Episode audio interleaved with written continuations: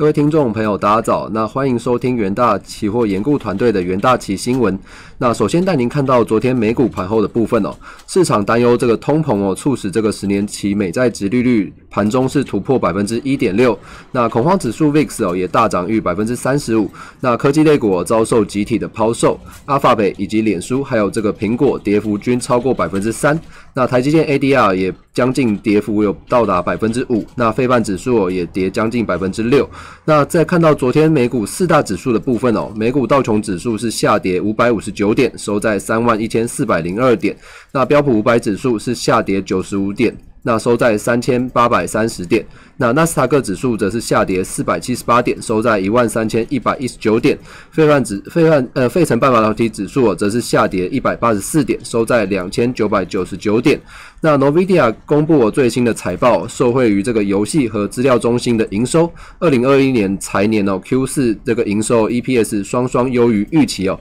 那 Q one 的财测哦亦这个显示强劲，但由于这个看淡加密货币的业务哦，其股价是收黑八点二二二个。百分比，那收在这个五百三十二点三美元。那推特也宣布，哦，二零二三年底哦，至少实现营收翻倍。那日活要用户达到这个三点一五亿的目标。而周四推特盘中涨幅一度呃超过百分之十，那最后是上涨百分之三点七一，收在每股七十四点五九美元。那再看到疫情的部分哦，全球新冠肺炎疫情哦仍然是持续的发烧哦。截稿前哦，根据这个美国霍普金斯大学的即时统计，全球确诊人数已飙破了一点一二亿例哦。那死亡人数也突破了两百五十万例。那美国累计确诊人数则是超过两千八百三十四万例，而累计死亡人数则是超过五十点六万。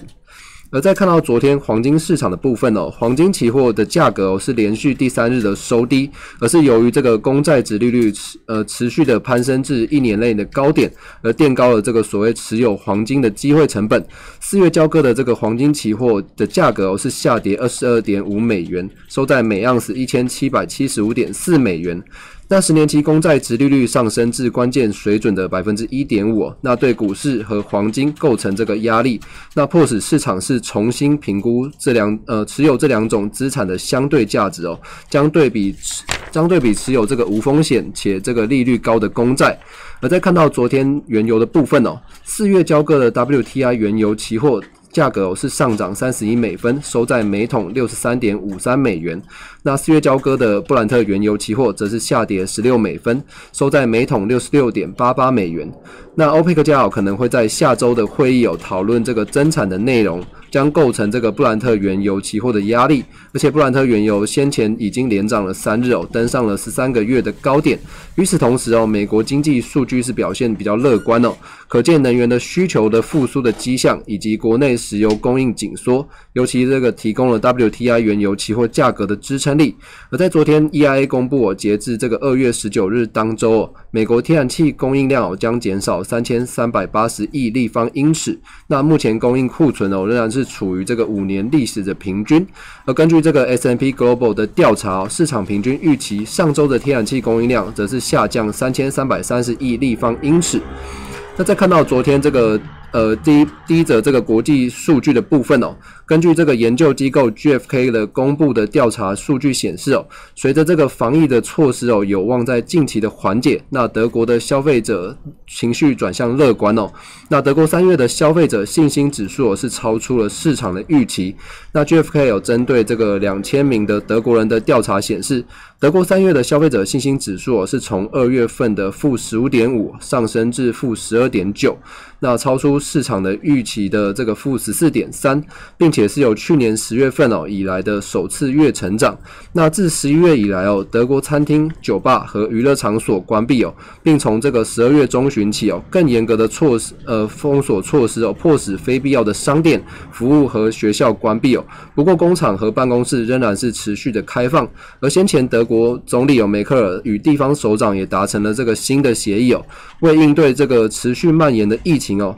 该国封锁措施哦再度延长至三月七日。那他们也表示哦，在十二月中旬防疫的措施实施之后，那如今消费者信心已从这个冲击中哦有所的复苏。那此外哦，最近这个感染率的下滑以及疫苗接种计划的推出，都使得这个人们哦是看待呃乐观的看待这个封锁措施将会很快的解除。不过他们也表示哦，只有在确诊病例数进一步的下降之下，这个封锁措施才能真正的解除。而这个商店、这个旅馆还有这个饭店重新开业，那消费者信心哦才能出现真正的持续性的复苏。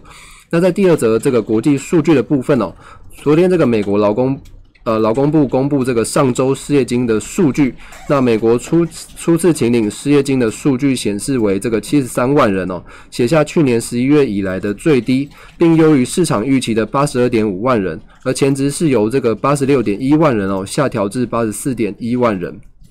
那截至二月十三日当周，美国续领失业金人数为四百四十一点九万人，为去年三月以来的最低哦，而且是优于这个市场预期的四百四十六万人，而前值是由这个四百四十九点四万人上调至四百五十二万人。失业金申请人数虽然是持续的下滑，不过联邦失业金补助的计划申请人数却在持续的攀升，截至二月六日。疫情呃紧急这个失业金补助申请人数新增一百万至五百零七万人哦，刷下新高的纪录。而全美总共有这个一千九百万人申请这个联邦补助，较前一周增加七十多七十多万人。而在看到第一则国际新闻的部分哦，澳洲这个国会通过立法，要求脸书和 Google 等数位平台哦，若在这个动态消息或搜寻的结果。转接这个当地媒体产制的这个新闻内容，就必须做一个付费的动作。那此举有可能会引起其他国家的效仿。不过在法规和内容哦和在和先前的版本相比有所调整。那新法规的部分哦是。若这个数位平台未能和澳洲出版业者就付费的内容达成这个商业协议的话，将由这个仲呃政府的仲裁机关哦决定数位平台应该支付多少的钱。那这使得澳洲成为全球第一个由政府仲裁决定费用的国家。但是在澳洲的政府在最后一刻修改法规，包括在脸书以及 Google 证明已为澳洲的新闻业做出重大的贡献哦，那政府可以让两者不必进入这个仲裁的程序。那给予科技公司更多的时间，那与媒体机构达成协议。那澳洲修法进展啊，受到这个局势的关注。那加拿大以及英国都严厉推动这类呃这类规范的科技平台的法律。那法国则已经采用这个某些的措施哦，要求科技公司哦为新闻来做一个付费的动作。